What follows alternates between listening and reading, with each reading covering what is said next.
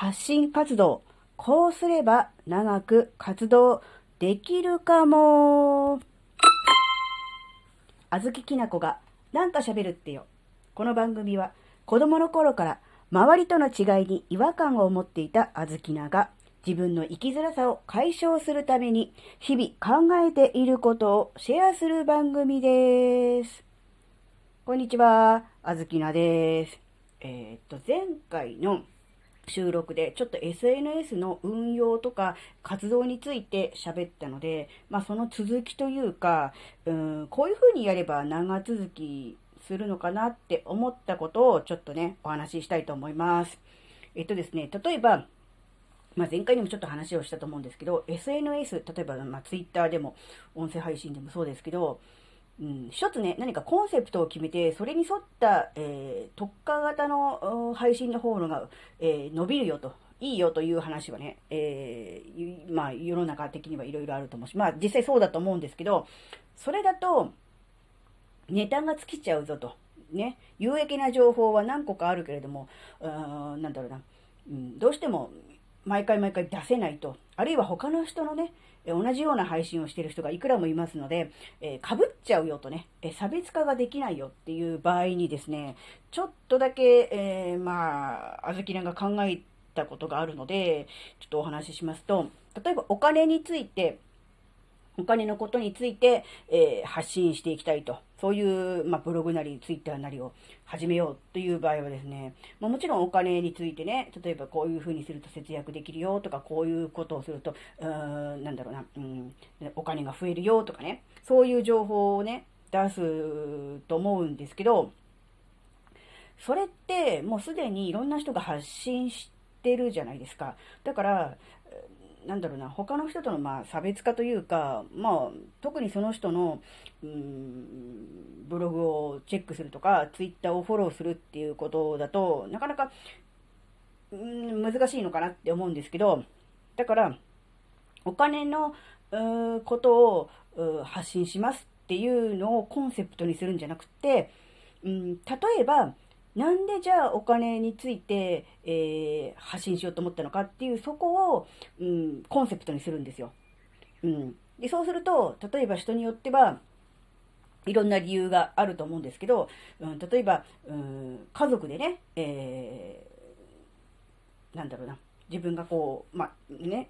一家の大黒柱というか、ま、今こういう言い方しないのか。で、働いてるけれども、家族に何不自由なく自由に、えお金のことで苦労をさせたくないから、お金について勉強して、そのことについて発信してるんだっていうのがコンセプトだとしますよね。そうすると、コンセプトはお金から家族の幸せに移りますよね。うん。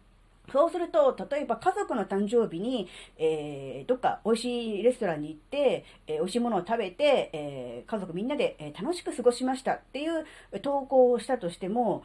それはね、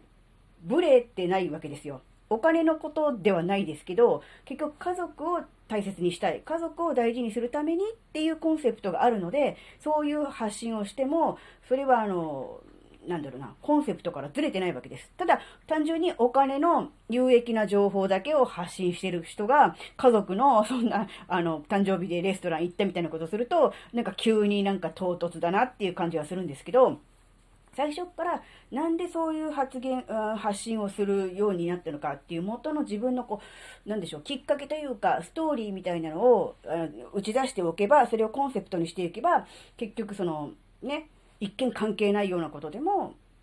なんだろう、つながっていくわけです。そうすると、ネタが切れるってことはないですよね。で、家族を大切にしたいっていうんであれば、あの、子供がこんこんなこと頑張ります。例えば、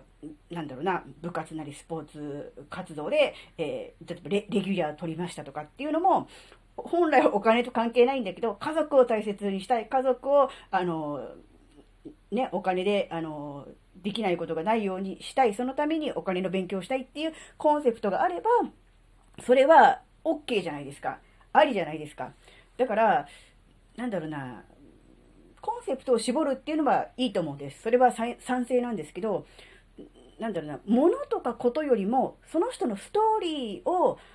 発信者側のストーリーをコンセプトにしてしまうっていうと、そこから派生して、あれもこれも全部それにひっくるめていけば、なんだろうな、もうそれこそ日常生活に起こる。だってお金なんていうのが例えば日常生活で当然使うものだから、それに関係していくってなると、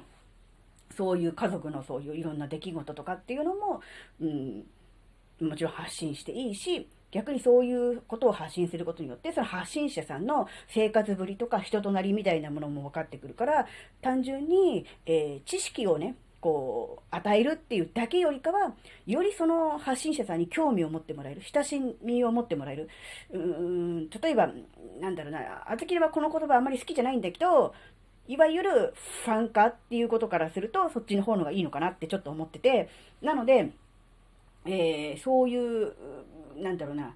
うーんコンセプトを持つのはいいんだけど、コンセプトをどこに持っていくかっていうのをちょっとずらしてみるだけで、やっぱちょっと違うのかなって思ってて、で、前も言ったけど、あずきなは日々考えていることをシェアするって言ってるから、結局考えていることはあるので、そうすると、うん、ネタは尽きないっていう、うん。で、それを考えていること自体を面白いなとかいいなって思ってくれる人が集まってくれるので、えー、こっちも無理しなくていいし、で、聞いてる人も、まあそういうもんだなって思って、えー、聞いてくれればいいわけだから、そうすると、なんお互いの負担にならない、うん、